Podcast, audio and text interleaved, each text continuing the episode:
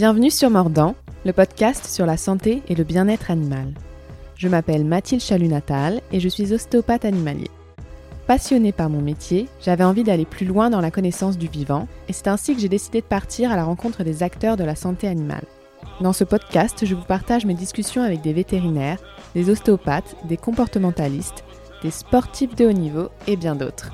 J'espère qu'à votre tour, vous enrichirez vos connaissances sur le monde du vivant. Bonne écoute Vous écoutez l'épisode numéro 2 avec Marie Salabert, ostéopathe animalier.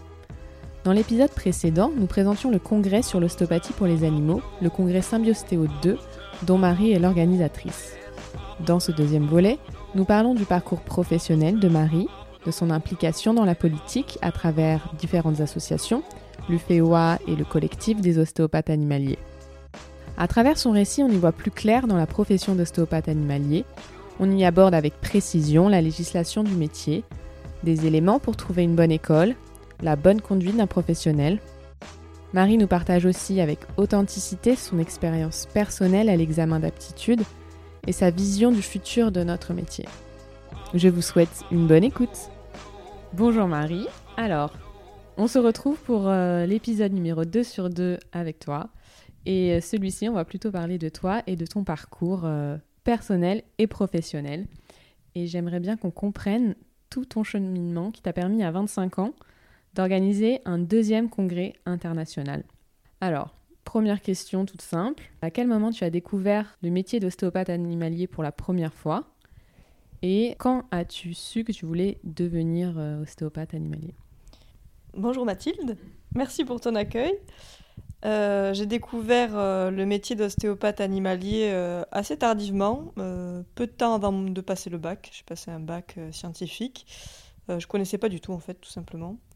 je pense que je suis d'abord tombée amoureuse de l'ostéopathie. Je me suis inscrite en école d'ostéopathie humaine avant de passer le bac. Et juste après d'avoir passé le bac, j'ai découvert que l'ostéopathie animale existait. Et là, ça a été une révélation parce que j'ai toujours toujours été très proche des animaux. Je pense que la plupart des professionnels de santé animale qui veulent se lancer dans cette filière, on a une connexion avec les animaux que parfois on n'a pas avec les humains. Ben, C'était mon cas. Et du coup, je me suis dit, ben, l'ostéopathie animale, euh, j'ai pas hésité une seconde. Je me suis inscrite directement et j'ai entamé euh, directement après le bac euh, ma première année d'études en école privée, du coup, pour 5 ans. Et comment tu as découvert le métier, du coup? J'ai fait le forum InfoSup à Toulouse, où j'ai découvert euh, l'école d'ostéopathie de la Bage ITO. Euh, je discutais avec un professeur de physiologie qui m'a vraiment euh, passé la fibre de l'ostéo et je me suis dit, ah oui, c'est assez extraordinaire. Et puis j'ai toujours été passionnée des thérapies manuelles depuis petite et je trouve qu'il y a quelque chose d'assez génial dans le fait de guérir avec ses mains. Je trouve, que c'est un métier magnifique et c'est pour ça que je changerai de métier pour rien au monde. Et, et, après, dans un second temps, dans un magazine L'étudiant, j'ai découvert une école d'ostéopathie animale dans laquelle je me suis rendue. Donc tu es entré en école d'ostéopathie animale directement après le bac Oui, tout à fait. T'as pas perdu d'année Non, je suis rentrée directement. Euh, bah, du coup, j'ai commencé mes études en 2015 et été diplômée en 2020. T'as commencé quand je suis sortie. et euh, à quel moment l'UFEOA rentre dans ta vie étudiante? L'UFEOA, c'est l'Association nationale des étudiants d'ostéopathie animale. Ça a été créé euh, par mon école, pour rassembler les étudiants initialement des différentes écoles. Je pense qu'il faut retracer un peu le contexte actuel. Euh, en 2015-2016, du coup, quand a été créé du FEOA, ça a été créé en février 2016 exactement, les décrets d'application de la réglementation de l'ostéopathie animale étaient en train de sortir. Donc pour remettre un petit point réglementaire, l'ostéopathie animale est reconnue comme un acte de médecine vétérinaire depuis 2011 et nous avons une autorisation dérogatoire quand nous ne sommes pas vétérinaires et que nous sommes juste ostéopathes animaliers de pratiquer légalement euh, l'ostéopathie en France à la condition de faire reconnaître nos compétences euh, par un organisme de tutelle compétent, donc le ministère de l'Agriculture a attribué euh, ce rôle à l'ordre des vétérinaires et aux écoles publiques vétérinaires en France. Donc à ce moment-là, les textes ont été posés en 2011 et les examens d'application ont commencé en 2016 et 2017. Donc le premier examen pratique a démarré en décembre 2017, le premier examen théorique a commencé le 19 juin 2018 et l'UFEOA s'est créé juste avant. C'était une initiative euh, d'une école qui souhaitait euh, réunir les étudiants des différentes écoles, mais pas forcément en faveur de cette réglementation. considérant que ça n'allait pas structurer un métier, que ça n'allait pas organiser une profession. Et l'idée était plus de monter, je pense, les étudiants un petit peu contre cette réglementation. Donc cette version-là de l'UFEWA de 2016 à 2017 n'a pas forcément fonctionné parce que les étudiants qui étaient dans cette école euh, au sein des différentes promos ne se sont pas forcément entendus. Et l'association allait euh, mourir en quelque sorte, elle, devait fermer en mars 2017. Et moi je suis arrivée à ce moment-là dans l'association et avec deux, trois copains, on s'est dit bah, peut-être qu'on peut faire quelque chose, mais différemment, en sortant des frontières euh, de l'école directement. Et il se trouve que j'ai eu la chance de rencontrer d'aller aux rencontres d'ostéopathie comparée organisées à Saint-Jérôme par Patrick Chen, qui est gérant de la revue Ostéo 4 pattes. Et quand je me suis rendue là-bas en 2017, j'ai découvert un réseau de professionnels. J'étais la seule étudiante d'ailleurs. Je, je trouvais ça pas normal à l'époque d'ailleurs. Mais j'ai découvert un réseau de professionnels de gens vétérinaires ostéopathes et ostéopathes animaliers qui venaient de partout et qui se connaissaient, une espèce de convivialité, euh, de partage, de sincérité. Je me suis dit, waouh, mais là, il se passe quelque chose. Et peut-être qu'avec ce réseau-là, on va pouvoir faire quelque chose de différent. Ça va peut-être servir de tremplin pour euh, rencontrer d'autres personnes. Et c'est ce qui s'est passé. Donc j'avais présenté euh, en juin 2017 l'association. Et je leur avais dit, ben voilà, on veut créer une association pour fédérer les étudiants des différentes écoles et créer plus de liens. Parce qu'à l'époque, il y avait seulement 8 écoles en ostéopathie animale. Aujourd'hui, en 2022, il y en a 23. Donc, euh, on, pourra en parler plus tard dans le podcast si tu veux, Mathilde. Oui, on en parlera. Mais du coup, voilà, euh, donc euh, l'UFEWA est arrivé dans ma vie à ce moment-là et je pense que les rencontres, enfin, je pense pas, les rencontres d'ostéopathie comparée ont été un tremplin pour l'association UFEWA et, et, à la fois pour mon investissement dans l'UFEWA. Et c'est vrai que l'UFEWA a complètement changé ses missions initiales du coup. Je pensais que c'était toi qui avais fondé l'UFEWA à l'époque, et, en fait, non, c'était l'initiative d'une école, et au final, tu as repris euh, le bébé et euh, tu l'as mis euh, sur une autre sphère, en fait. C'est ça, avec bah, les gens de l'équipe de l'époque. Et concrètement, oui, vous vouliez créer du lien. Quelles étaient les missions? Qu'est-ce que vous avez fait concrètement Du coup, les objectifs de départ, c'était créer du lien entre les différentes écoles, parce qu'on avait la vision d'une école, et on entendait des choses sur une réglementation, on comprenait qu'on allait avoir un examen, mais on comprenait voilà, aux rencontres d'ostéopathie comparée, on a une autre vision sur cette réglementation, la vision des associations et des syndicats qui ont euh, implanté cette réglementation, donc l'OAE, les ostéopathes animaliers européens, gérés par Gilles Botbol. On a pu découvrir un peu cette réglementation et à ce moment-là, on s'est dit OK. Donc là, déjà, on a deux visions différentes. Voyons voir. Une vision qui peut être pour et une vision contre ou c'était pas si manichéen? Si. Ben, au sein de, de, l'école en elle-même, c'était pas forcément pour et au sein des rencontres d'ostéopathie comparée, les, enfin, en tout cas les gens qui avaient participé à cette réglementation étaient, euh, étaient forcément un peu plus pour. Et du coup on a trouvé ça intéressant et c'est ce qui a permis par la suite de créer plus de liens avec les étudiants des différentes écoles. Et après on s'est retrouvé dans, dans, dans un contexte complètement différent aussi, c'est que les examens de reconnaissance ont commencé. Et les examens de reconnaissance ont, commencé, donc là on s'est retrouvé dans un contexte différent. Et après, le troisième objectif qui était pour moi très important personnellement, c'est que je trouvais inconcevable que des professionnels de santé animale ne puissent pas s'entendre et ne puissent, qu'il puisse y avoir des tensions, des, un écart, une non-proximité entre différents professionnels de santé animale. Je trouvais ça Notamment pas, convenable. Entre ostéopathes animaliers, tout simplement. Entre ostéopathes animaliers, mais aussi quand j'entendais euh, mon école, par exemple, parler de la profession vétérinaire ou de la façon dont c'était géré par la profession vétérinaire, en tant qu'étudiante à l'époque, et je pensais à la professionnelle que j'allais devenir, j'avais envie vraiment de, de m'investir aux côtés de la profession vétérinaire, pour pouvoir m'investir aux côtés d'eux pour les animaux plus tard que je prendrai en charge. Hmm. Et je me trouvais ça complètement incohérent d'essayer d'avancer à contre-courant. En fait. Ça, c'était vraiment ma leitmotiv de départ. Je me suis oui, euh, surtout sur un courant qui est là depuis très longtemps et qui est très puissant. C'est ça. Enfin, c'est compliqué sur le papier. Hum, et t'étais en quelle année, du coup, à ce moment-là? J'ai commencé l'UFEWA, j'étais en deuxième année d'école, j'avais 19 ans. Ok, incroyable. Parce que moi, à 19 ans, euh, enfin, ouais, en deuxième année euh, d'école, je pensais seulement à mes cours, quoi. en gros, mes cours, ma théorie, mes notes. Toi, tu avais l'esprit euh, beaucoup plus loin, beaucoup plus ouvert. Non, je trouve ça vraiment euh, impressionnant. Donc, euh, mettre du lien, créer du lien entre les différents étudiants des différentes écoles. C'était ça vos missions. C'est ça. C'était l'objectif de départ. Et puis de, de se rapprocher de la profession vétérinaire et de comprendre un peu mieux cette réglementation, de voir si les informations qu'on avait étaient vraiment les informations réelles. quoi. Est-ce que c'était la seule source On n'avait qu'une source d'information, on, a juste cherché au départ à en avoir plusieurs, tout simplement. Ok, à faire un travail journalistique. C'est ça. Et puis après, on s'est transformé, euh, je pense un peu, là c'est là où on l'a pas vu venir, c'est qu'on s'est retrouvé rapidement euh, comme intermédiaire entre euh, tous les candidats de l'examen national d'aptitude et de l'ordre national des vétérinaires. Et Est-ce qu'on peut reparler juste de l'examen? Oui. Juste, tu le présentes rapidement pour ceux qui ne sont pas encore en courant ou pour qui c'est encore flou. Donc l'examen national d'aptitude, c'est l'examen de compétences que je parlais avant, qui a été mis en place du coup euh, à partir de 2017. Et cet examen, il est obligatoire pour tous les ostéopathes animaliers professionnels avant 2017 et également pour tous les étudiants qui sortent des écoles en ostéopathie animale après 2017.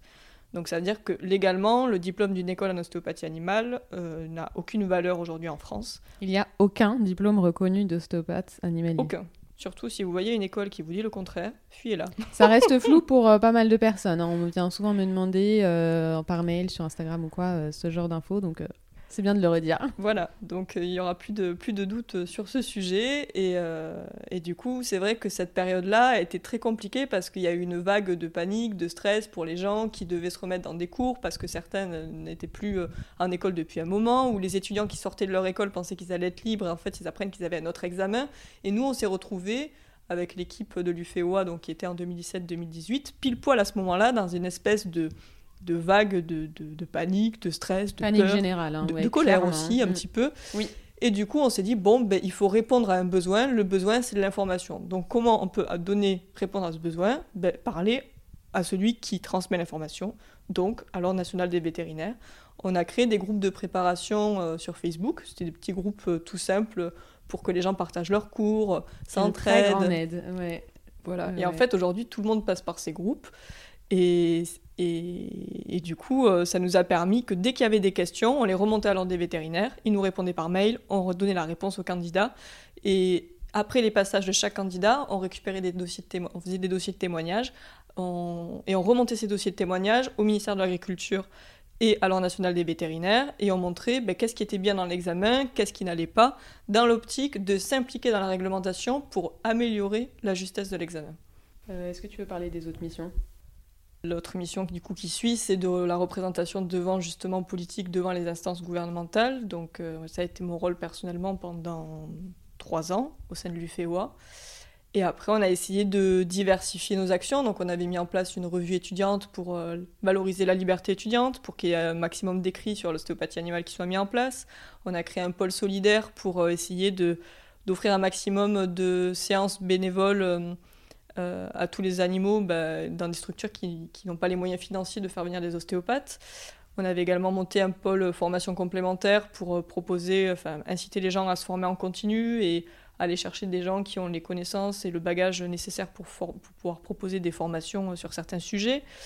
Et, après, la grosse mission qui nous est tombée dessus, c'est on s'est rendu compte que par notre implication aux côtés des gens qui passaient cet examen, on a réussi au-delà à fédérer les étudiants en ostéopathie animale, on a aussi fédéré les professionnels ostéopathes animaliers. Et ça, c'était pas dans nos missions de départ, c'est pas dans nos objectifs de départ.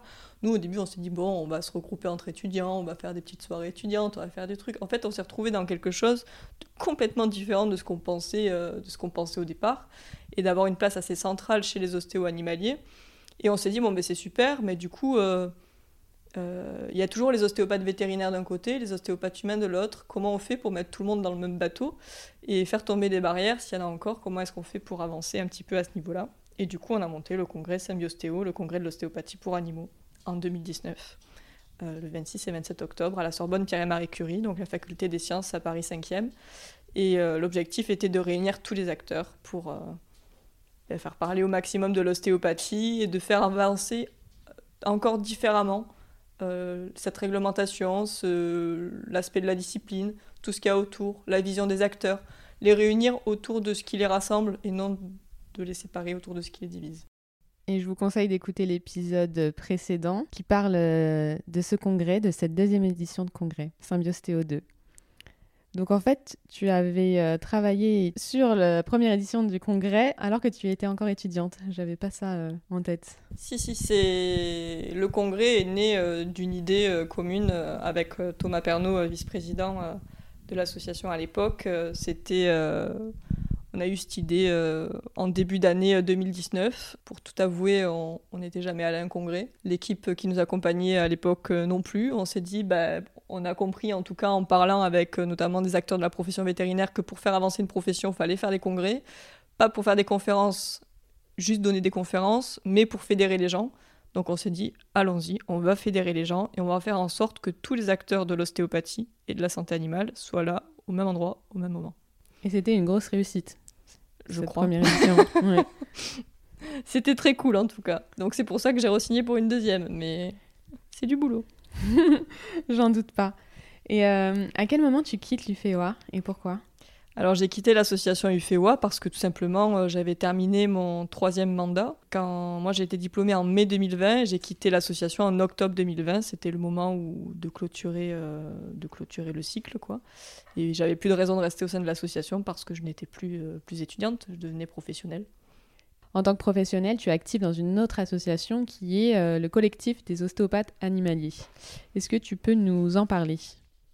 Bah, le collectif des ostéopathes animaliers, euh, c'est une association euh, que j'ai euh, cofondée avec Jacques Saada, Cédric Charles, Gilles Bodbol, Sébastien Mesnil et Amandine Doléon. En février 2021, c'est le regroupement de tous les professionnels ostéopathes animaliers inscrits sur le registre national d'aptitude tenu par l'ordre des vétérinaires et de toutes les associations et syndicats en ostéopathie animale. C'est-à-dire qu'il y avait six syndicats en ostéopathie animale et associations. On s'est dit, c'est plus possible, c'est le bazar, on va faire quelque chose qui relie tout le monde. Et justement, je pense que s'il n'y avait pas eu le congrès Symbiostéo avant, ça, ça pas, ça, ça n'aurait pas été possible. Je pense que s'il n'y avait pas eu aussi toute la période un peu de crise Covid avec euh, le besoin urgent de communiquer pour se soutenir, savoir comment on gérait euh, la crise, comment on pouvait aller travailler, etc., les associations ne seraient pas forcément rapprochées euh, les unes des autres. En 2020, il y a eu un gros travail de fédération entre chacune d'elles. Et au final, on a créé le collectif en février 2021 qui comprend aujourd'hui euh, une, une grosse centaine de participants.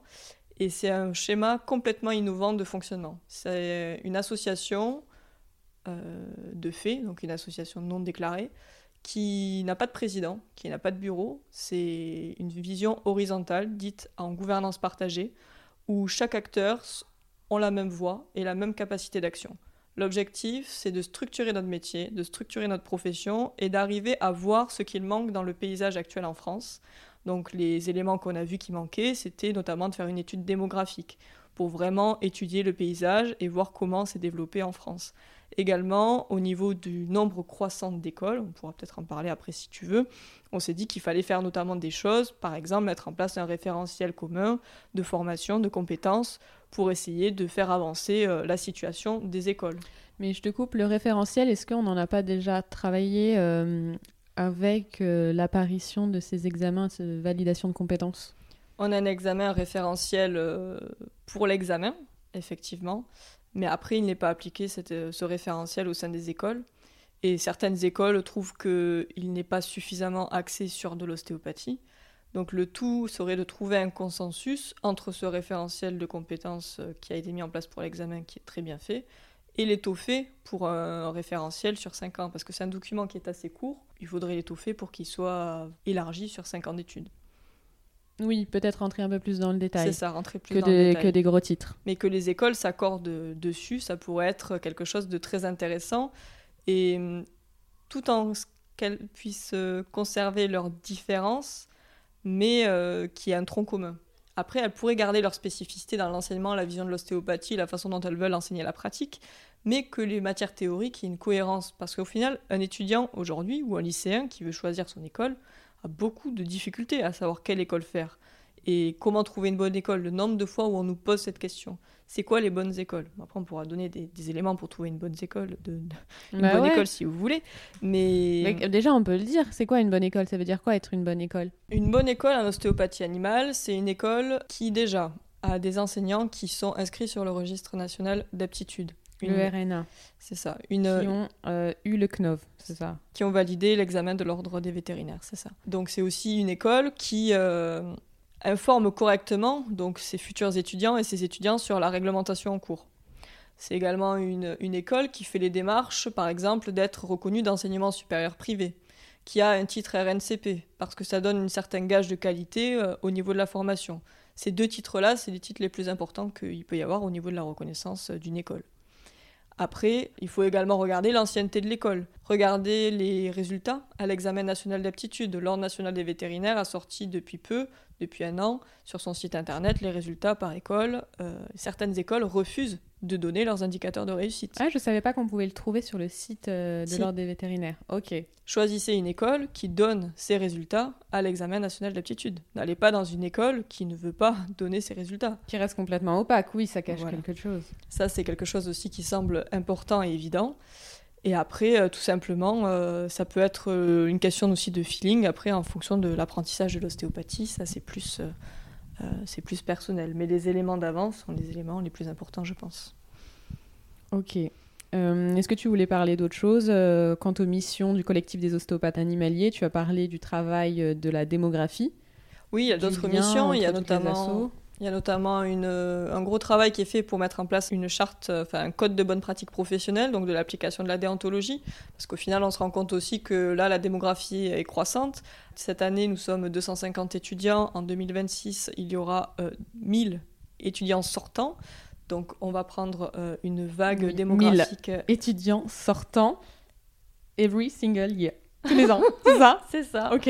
Exactement. oh my god. Donc, euh, c'est les, les, les, chiffres qu'on a et, et c'est important du coup de faire quelque chose et de se structurer avant parce qu'en plus, c'est beaucoup de jeunes qui arrivent sur le terrain et on se rend compte que la déontologie, c'est pas forcément bien enseigné dans les écoles. En fait, on a l'impression qu'on est seul dans son métier, dans son quotidien, mais c'est pas vrai. Quand on veut développer son activité sur son terrain, et quand on est dans une profession récente comme la nôtre, il est important de se demander si les actions si nos actions n'impactent pas négativement les professionnels qui sont autour de nous. Si nos actions en termes euh, personnels euh, n'atteignent pas le collectif euh, sur la zone sur laquelle on, C'est ça. Que nos actions personnelles pour développer notre activité ne doivent pas impacter négativement les autres professionnels de santé animale ou ostéopathes animaliers. Par exemple, je pense on ne peut pas aller dans une animalerie euh, faire euh, des, consultations à 30 euros à la chaîne à la journée, euh, alors qu'à côté, vous avez quelqu'un qui a un cabinet et qui fait ses séances à 60 euros comme comme c'est les tarifs du marché. C'est de la concurrence déloyale et ce n'est pas valorisant pour l'ostéopathie et on enseigne en plus aux propriétaires d'animaux que l'ostéopathie n'a pas forcément de valeur. Oui, exactement. Et je pense que c'est pas ce qu'on veut pour notre métier comme euh, par exemple de, publier euh, toutes les semaines dans tous les groupes Facebook de la région euh, ces déplacements, ces tournées. On voit beaucoup le faire, mais on est énormément par région. Si on fait tout ça dans tous les groupes de tous les cavaliers de région toutes les semaines, je ne suis pas sûre non plus que ça donne une valeur valorisante de l'ostéopathie. Par contre, c'est très dur de l'écrire sur papier avec des, des mots précis, ça. On peut le dire, ne pas de pas mettre ses tournées, de pas afficher ses prix ou de pas casser le, le prix du marché Comment on fait? Bah, du coup, c'est le travail du collectif des ostéopathes animaliers. Prochainement, il va y avoir une cette charte qui va sortir, ce code de bonne pratique professionnelle, qui est mis en place dans l'optique de guider un jeune professionnel pour euh, savoir comment euh, s'insérer sur le marché en étant le mieux reçu possible. Parce que des fois, des petites erreurs qu'on fait sans s'en rendre compte, ça peut braquer les professionnels autour et ça peut bah, entacher un petit peu les relations professionnelles qu'on aurait pu euh, avoir avec d'autres. avec les autres. Et c'est dommage parce que l'objectif, c'est d'être en lien tous positivement pour une meilleure prise en charge des animaux, je pense. Ça fait partie un peu euh, de la question euh, qu'est-ce qu'un bon thérapeute? Exactement. D'avoir une éthique professionnelle. Tout à fait. Voilà, et après, euh, d'autres projets comme mettre en place des collectifs régionaux pour les ostéopathes animaliers, mettre par exemple des apérostéos comme ça a été le cas en région Île-de-France, euh, organisé euh, à ton initiative Mathilde. Ça serait bien qu'il y ait ce genre de choses qui se fassent un peu dans toutes les régions en France pour casser aussi l'aspect concurrence et rapprocher les professionnels entre eux, partager sur des cas cliniques, voilà, que mieux se connaître pour pouvoir mieux, se, mieux référer les cas aussi. Quand on prend des congés, savoir sur qui se reposer. Enfin, c'est créer une entraide et une proximité en fait de terrain. Ouais, en tant que profession libérale, on, est tout seul. On est tout seul sur le papier, on a son business euh, à soi. Et donc, euh, on peut tout de suite se mettre en concurrence face aux autres ostéopathes qui sont sur le terrain, alors qu'au final, on peut travailler les uns avec les autres entre consoeurs et confrères et ça irait beaucoup plus loin, on irait beaucoup plus loin. Mais on peut ne pas avoir ce mindset-là, ça dépend de, comment on sort aussi de, de nos écoles. Je trouve qu'on peut être mis en concurrence dans l'école, ou alors tout simplement la peur euh, d'être nombreux sur le terrain et du coup de, de donner beaucoup et de pas vouloir partager. Et au final, on est très très très content d'avoir un ostéopathe à qui référer lorsqu'on est malade, lorsqu'on est en vacances. Euh, lorsqu'on a des urgences et qu'on ne peut pas euh, prendre en charge et du coup on est content d'appeler des collègues pour nous aider. Et on sait que bah, on pourra faire l'inverse aussi euh, quand ce sera à son tour de l'aider. Donc non c'est très important de ne pas se sentir seul je trouve. Voilà c'est mhm. ça.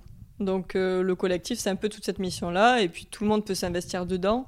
L'objectif, c'est quelqu'un qui a une idée, quelqu'un qui rentre dans le collectif, la propose, il prend une équipe et, et il y contribue. Et l'objectif, c'est de faire avancer un métier. Donc de repérer qu'est-ce qui manque et de combler le vide en proposant une action. Qu'est-ce qui manque en général? Bah Là, les quatre projets que je t'ai dit. Et après, ça peut être de créer davantage euh, de liens, de formation, par exemple, avec d'autres professionnels de santé animale. Ça peut être de, de, mettre en place des projets euh, au sein des écoles vétérinaires, euh, comme j'en parlais dans l'autre podcast pour le, le, congrès tout à l'heure, de, par exemple envisager des projets de thèse en école vétérinaire. Si... En fait, il y a beaucoup de... On est dans une phase de notre évolution où il va y avoir beaucoup d'opportunités de développement, qu'on... des voies qui n'existent encore pas, et ça va être à nous de les créer.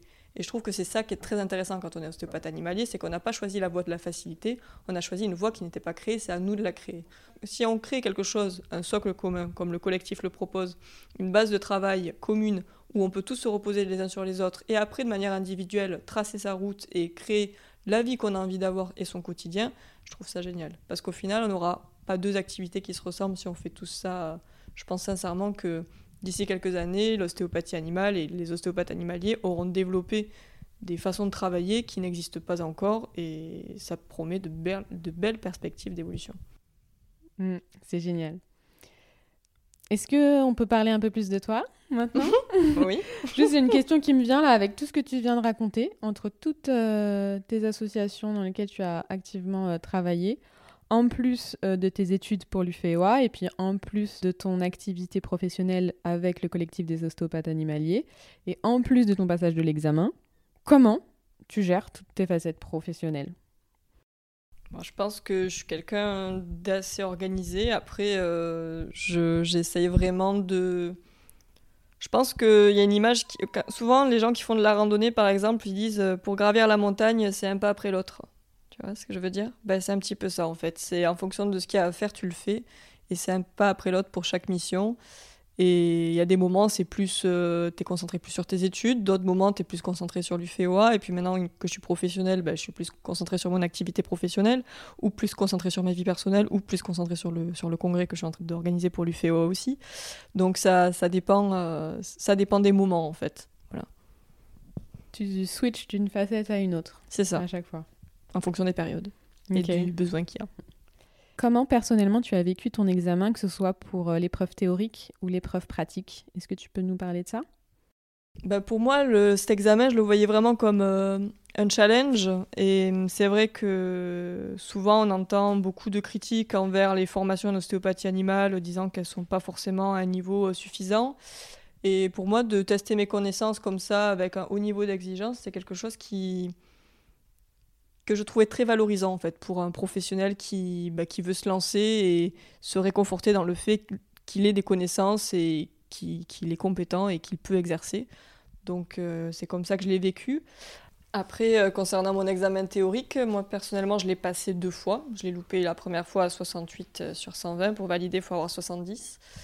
et je, je, pense que c'est important de parler de ce moment, de cette expérience, euh, pour moi, ça a été un moment, euh, bon, pas facile forcément, parce qu'aussi c'était mon premier échec scolaire en quelque sorte, mais j'en suis vraiment ressortie grandie et différente dans le sens où je pense que quand on est confronté à ce genre de situation, et en plus avec tout l'investissement que j'avais eu avant dans le sens pour cet examen, pour moi de l'avoir raté, ça m'a vraiment permis de me remettre en question sur pas mal de choses, aussi bien sur euh, ma vie perso que ma vie pro, que mon investissement en politique. Et ça m'a permis de faire bouger un certain nombre de choses pour être davantage en adéquation avec moi-même. Et je suis forcée de reconnaître que si j'avais pas raté cet examen, bah, je me serais, il n'y aurait pas eu cette remise en question et je pense que je serais pas, j'aurais pas évolué dans le même sens que ce que je suis devenue aujourd'hui. Donc je suis très contente d'être passée par cette étape, bien que je sais que c'est pas quelque chose de très courant d'entendre un avis très positif sur un échec. Je... c'est le retour à froid.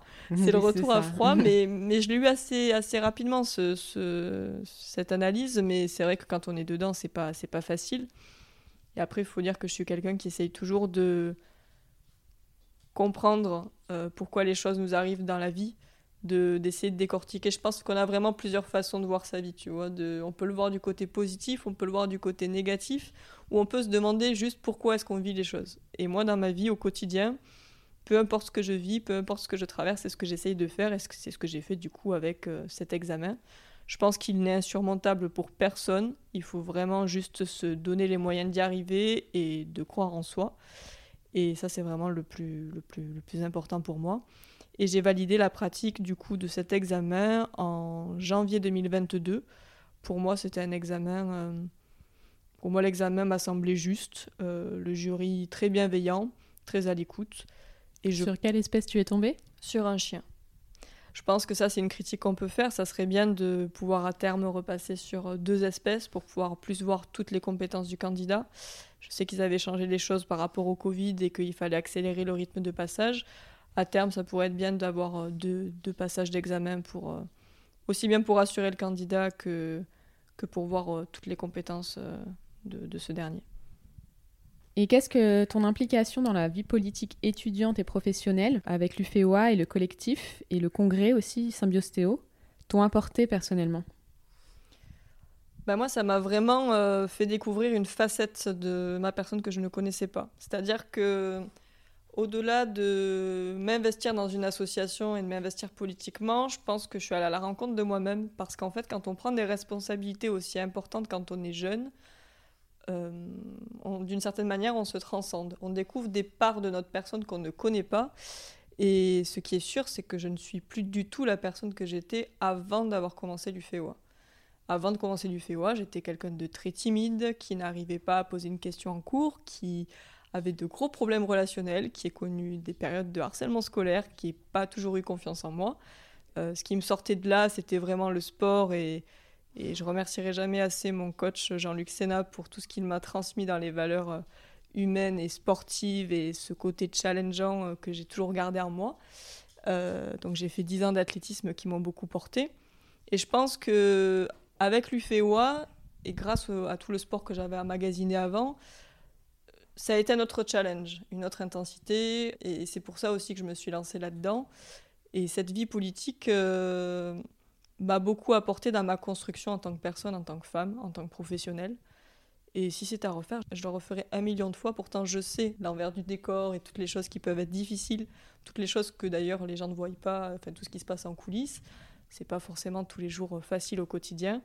Mais ce qui est sûr, c'est que personnellement, je.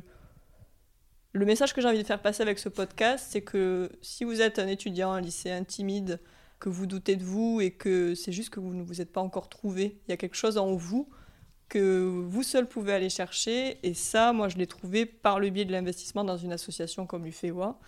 Et je pense vraiment que quand on prend des responsabilités, quand on est jeune, beaucoup de gens vous diront que c'est pas possible quand on est jeune, c'est faux. On en est tous capables. C'est encore mieux parce qu'on n'a pas l'appréhension. On fait. On fait, euh, on croit que c'est possible. Même si on nous dit que c'est impossible, on y va quand même. Et ça, c'est assez, assez fort et je pense qu'il faut profiter justement de cette, euh, de cette fougue et de cette jeunesse pour faire tout ce qu'on a envie euh, et n'écouter que soi, son instinct tout simplement. Ah merci, c'est beau. Une vraie thérapie en fait, cette implication politique. Écoute, on pourrait, on pourrait presque en dire ça, oui, c'est pas, c'est pas totalement faux. Et euh, du coup, tu as dit qu'on voyait pas tout l'envers du décor. Est-ce que tu peux nous parler des points négatifs de, de, de ce décor politique? Je pense que c'est encore un peu difficile pour moi d'en parler parce que je suis encore investie dedans, mais je sais qu'un jour, euh, enfin là, je, suis déjà en train de trouver une façon de pouvoir en parler qui sortira prochainement. Euh, euh, Petit teasing. C'est des choses qui sont assez délicates parce qu'on a affaire à des, à des groupes financiers ou à des choses, des gens qui sont capables de faire beaucoup de choses pour tout simplement contre-attaquer. Donc il faut faire attention quand on veut raconter des histoires et la façon dont, on le fait et la façon dont on cite ces personnes-là. Mais c'est sûr qu'au quotidien, Euh, quand on s'investit comme je l'ai fait ou comme l'ont fait tous les étudiants de l'UFEOA à un moment donné, on est sur le devant de la scène et les gens qui se montrent et qui disent tout haut ce que tout le monde pense tout bas, c'est pas toujours bien vu. Mais c'est pas qu'en ostéopathie animale, c'est dans la société tout court d'ailleurs. Et ça, c'est prendre des risques, mais c'est aussi euh, une chance et ça donne une ouverture sur d'autres choses derrière. Mais il faut pouvoir accepter que dans ces moments-là, on peut avoir des moments de joie et des moments forts, très positifs, très hauts, mais aussi des moments très très bas de down. Quand il y a une crise, quand il y a euh, euh, beaucoup de, gens qui se plaignent, quand euh, vous êtes bureau des pleurs à toute heure du jour et de la nuit pendant plusieurs années comme ça a été mon cas, et que du coup vous êtes un petit peu le tampon entre plusieurs personnes, institutions ou autres c'est des choses qui n'ont pas toujours été évidentes à gérer. Et d'ailleurs, pour les gens qui m'écoutent, qui sont sur les groupes de préparation encore aujourd'hui pour l'UFEOA, l'association UFEOA, c'est une association étudiante bénévole qui a créé ces groupes pour vous aider. Et s'il vous plaît, ménagez-les. Soyez gentils avec eux sur ces groupes parce qu'ils font tout pour vous aider. Ils sont là au quotidien et, et des fois, c'est vrai que les gens oublient que derrière, c'est autant d'investissement et qu'on est étudiant et que en fait que vous avez une vie aussi à côté. On a une vie. Parce qu'à l'époque, euh, bah, quand euh, l'UFEOA a créé ses groupes de soutien pour les examens pratiques et théoriques, tu étais vraiment associé à l'UFEOA. Enfin, l'UFEOA, c'était un peu euh, Marie Salabert. Ouais, mais ça, c'est tout ce que je n'ai jamais voulu. Ouais, mais du coup, du coup, c'est l'association qui, qui, a été faite euh, dans l'esprit euh, des gens et dans mon esprit aussi. Et du coup, quand on avait des demandes sur les groupes ou euh, des, le bureau des plaintes lorsqu'on a raté l'examen et qu'on avait envie de savoir pourquoi, les questions, les machins, les bidules, ben, je pense que ça, ça devait être lourd à porter aussi d'avoir tout ce retour. Ça devait être très positif quand ça l'était, mais ça pouvait être très, très lourd à certains moments. Bah c'est ça, c'est que du coup on avait un rôle de faire circuler l'information, d'aider les gens, de leur répondre au mieux, mais du coup on se prenait effectivement les vagues de... émotionnelles plus plus euh, effectivement. Et après pour parler l'UFEWA, l'UFEWA non ça, ce n'est pas pas que moi. Et ça ça a été un, un, amalgame qui a été fait longtemps et que, qui me plaisait pas du tout. C'est ça qui est, qui est à la fois frustrant et pour moi, c'est qu'il y a eu toujours énormément de gens derrière l'UFEWA et tous ces gens-là, ils se sont, on les a rencontrés euh, par le biais d'événements ou autres. Ils nous ont rejoints et se sont investis. Et c'est vrai que moi, c'est quelque chose qui m'a toujours beaucoup gêné, que ce soit mon nom qui ressorte alors qu'on était 15 à bosser derrière. Alors, euh, question euh, qui pique. Que penses-tu de toutes ces écoles qui s'ouvrent? Donc maintenant, il y en a 23-24, c'est ça? C'est ça, 24, je crois bien. 24 en formation sur 5 ans environ. Mais il y a aussi des passerelles qui se créent aussi c'est ça. en fait, ce qui, et animalier. Ce qui s'est passé avec les écoles en ostéopathie animale, c'est que lorsque la réglementation a démarré en 2017, il y a eu la création de, de, plus de 10 écoles. Avant, il y en avait 8, et puis maintenant, en 2022, on en est à 24. Et en fait, ces écoles ont pu critiquer euh, la réglementation, mais elles s'en sont aussi servies parce qu'elles ont vu euh, le marché se développer et cette réglementation comme euh, quelque chose qui allait pouvoir favoriser, je pense, euh, leur business d'école. Donc il y a beaucoup de formations qui se sont ouvertes et parfois pas toujours à niveau avec euh, des enseignants qui n'ont pas d'expérience de terrain. Et ce qui est triste aujourd'hui, je pense, dans la plupart de nos écoles, heureusement pas toutes, parce qu'il y a des écoles qui sont bien, il faut juste faire les recherches par soi-même. Moi, je suis personne pour citer les écoles que je considère comme étant bien, c'est pas mon rôle. Mais par contre, il est évident qu'il y a un vrai problème dans notre milieu, c'est qu'un jeune professionnel qui arrive sur le terrain va mettre un temps à gagner sa vie. Donc euh, il va avoir le choix entre bosser dans un petit boulot à côté et développer son activité ou devenir enseignant dans une école d'ostéopathie animale. Certains deviennent enseignants dans une école d'ostéopathie animale juste pour arrondir leur fin de mois et non pas parce qu'ils ont des compétences plus qu'un autre pour faire ces cours-là. Et ça, c'est gênant. Après, attention, je ménage mon propos bien évidemment. Vous avez des gens absolument géniaux qui ont la fibre pédagogique pour transmettre, et ça, c'est absolument génial. Mais c'est pas le cas de tout le monde, et on est forcé de le reconnaître. Du coup, on se retrouve dans des écoles où vous avez des gens qui sortent du bac, qui ont des profs qui sont jeunes installés, qui n'ont pas d'expérience de terrain, qui leur enseignent quelque chose pour lequel ils ne gagnent même pas leur vie eux-mêmes. Je sais que ça va pas plaire à beaucoup de gens ce que je suis en train de dire, mais c'est la vérité. c'est la vérité. Et, ça, pour moi, éthiquement, ça me pose problème. Je pense qu'on peut devenir enseignant, mais déjà qu'il faudrait qu'on puisse être enseignant en ostéopathie animale si on gagne sa vie de l'ostéopathie animale Déjà, une chose euh, est sûre, c'est qu'il faut être inscrit sur le RNA pour enseigner normalement. Normalement, effectivement. C'est le normalement est, justement choisi. normalement, et ensuite, euh, ouais, ce serait euh, plus logique, ce serait plus intéressant, en tout cas pour les élèves et le métier, la qualité de la formation, que ce soit quelqu'un d'expérience.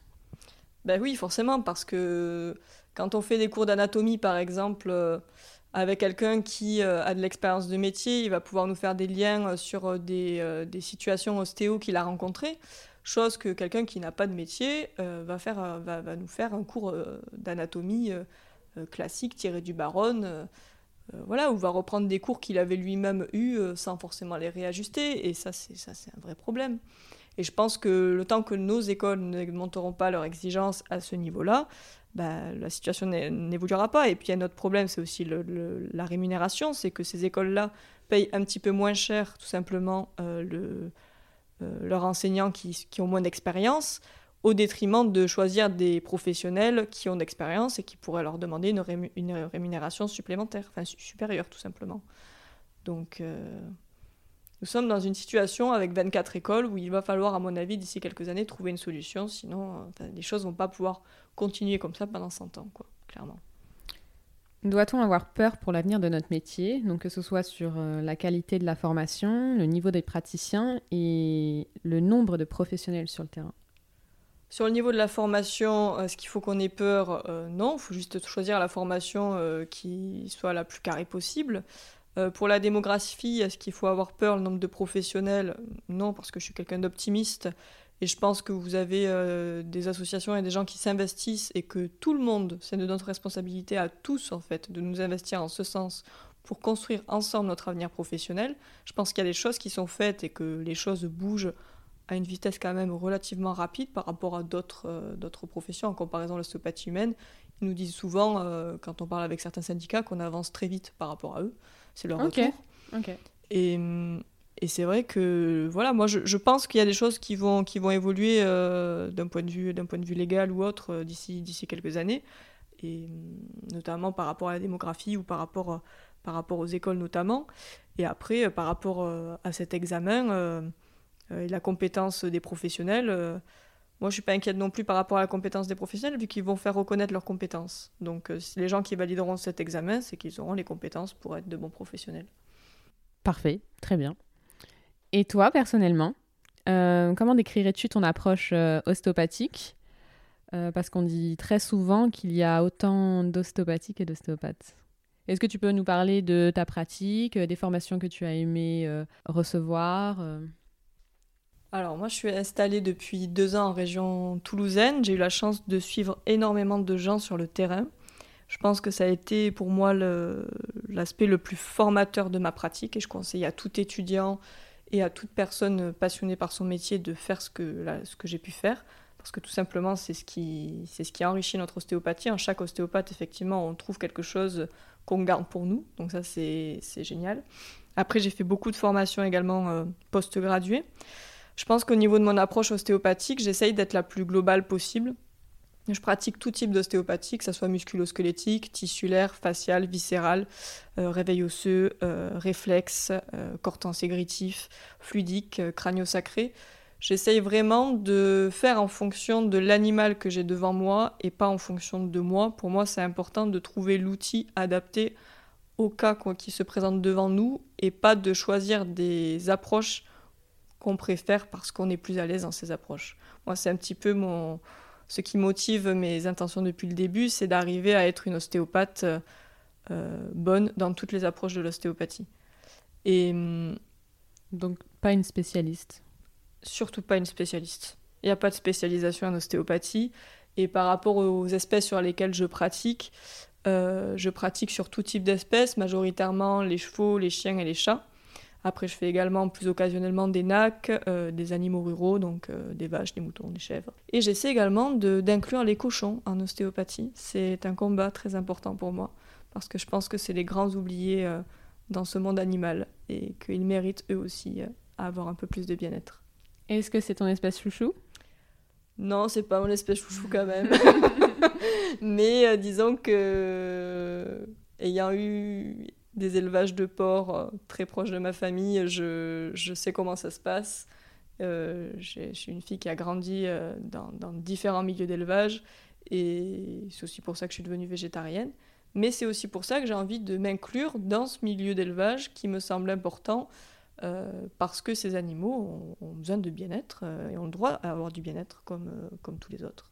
Mais oui, ils ressentent aussi la douleur et, et ont des émotions. Exactement. Est-ce qu'il y a un sujet qui te passionne particulièrement en ostéopathie animale ces derniers temps? Alors, il y en a plusieurs. Je pense que déjà depuis euh, mon mémoire, euh, j'ai une vraie passion pour les mésosplancniques, l'approche euh, faciale du coup euh, de tous les mésos euh, pour expliquer justement notre impact en ostéopathie euh, viscérale euh, sur toute espèce. Euh, D'ailleurs, je présenterai une conférence aux rencontres d'ostéopathie comparée euh, de juin 2023 sur le sujet. Euh, c'est un sujet que j'ai vraiment envie d'approfondir, que j'ai continué d'approfondir après mon mémoire dans ma pratique et que j'ai envie de, pousser encore plus loin. Après, il y a également d'autres sujets euh, qui me passionnent, comme euh, les troubles du comportement, aussi bien chez les chiens que chez les chevaux, l'accompagnement des propriétaires, et également voir comment l'ostéopathie peut soulager et aider quand il y a de l'hypersensibilité ou, ou des difficultés de gestion émotionnelle. Ça, c'est quelque chose qui me passionne vraiment dans mon quotidien. Et un sujet que j'aimerais approfondir euh, là dans les mois qui viennent, c'est la prise en charge de la douleur, quelle qu'elle soit, aussi bien chez les chevaux que chez les chiens que chez les chats, en ostéopathie, voir comment on peut se positionner aux côtés de la médecine vétérinaire pour prendre en charge de manière plus globale euh, les animaux. C'est vraiment un sujet qui, je pense, est d'actualité, fondamental et passionnant pour euh, un professionnel qui adore travailler en groupe, en équipe. J'ai la chance de travailler dans, une clinique vétérinaire, donc euh, ça sera peut-être euh, une opportunité euh, pour moi de pouvoir creuser cette piste-là aussi. Et puis après, un sujet qui me passionne depuis le tout début, vous l'aurez compris, c'est l'interdisciplinarité. relier les fédérer et relier les professionnels entre eux et chercher à les faire fonctionner dans leur quotidien ensemble de manière différente pour améliorer la prise en charge des animaux. Je trouve ça voilà, c'est quelque chose qui me passionne et que je pense que je développerai tout au long de ma carrière en tout cas. C'est top. Merci. Euh, Est-ce que tu as un message à faire passer? Non, de toujours euh, croire en soi, de suivre son instinct et de donner vie à ses rêves, je pense que c'est le plus important. Quelle est la question qu'on ne te pose pas et que tu aimerais euh, qu'on te pose plus souvent? Ah, ça c'est une bonne question. Je pense que souvent, euh, vu que j'ai toujours parlé pour euh, des assos, j'ai jamais trop dit ce que je pensais moi, tu vois, sur chaque sujet.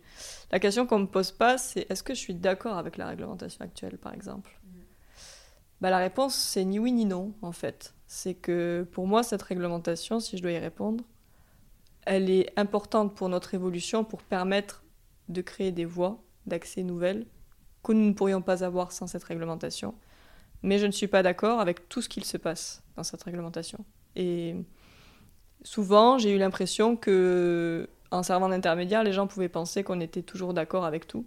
Et c'est faux. Il y a des choses euh, sur lesquelles euh, on s'est mobilisé pour faire évoluer, et c'est encore euh, le cas pour les associations qui s'investissent pour l'examen aujourd'hui. Et je pense que c'est important de, de dire que voilà, il y a la casquette associative et la casquette perso qui sont souvent, enfin pour ma part en tout cas, dans la vie que je mène, fortement dissociées. La personne associative que je suis n'est pas la personne que je suis dans la vie de tous les jours avec mes proches. Ok, merci. Et euh, dernière question, enfin avant-dernière ou dernière. Qui aimerais-tu euh, entendre dans le podcast? Oh, il y a beaucoup de gens que j'aimerais entendre dans ton podcast, Mathilde, mais... euh, Si tu devais en choisir un ou deux, en priorité. Alors, je vais essayer de dire, d'en choisir trois. Un ostéopathe animalier, un ostéopathe vétérinaire et un ostéopathe humain. Ah, la réponse politique, j'adore J'aimerais bien entendre Pierre Tricot dans ton podcast, un ostéopathe humain. J'aimerais beaucoup euh, entendre Raphaël Boyot, un ostéopathe vétérinaire. Et j'aimerais beaucoup entendre Cédric Charles, un ostéopathe animalier. Ok, je prends note. Bah, merci beaucoup Marie d'avoir parlé un petit peu de toi. Ça me fait vraiment plaisir que tu aies accepté euh, ce deuxième épisode. Merci beaucoup, Mhm. Mathilde. Salut Bravo, tu as écouté l'épisode jusqu'au bout. J'espère que notre échange avec Marie t'a plu. Et si c'est le cas, n'hésite pas à aller sur les applications Spotify ou Apple Podcast pour le noter avec des étoiles et mettre un petit commentaire. C'est avec les notes que la visibilité du podcast grandit et c'est comme ça que je pourrais continuer à rencontrer les acteurs de la santé animale et à partager leurs secrets. Alors je te dis merci et à bientôt pour un nouvel épisode de Mordant.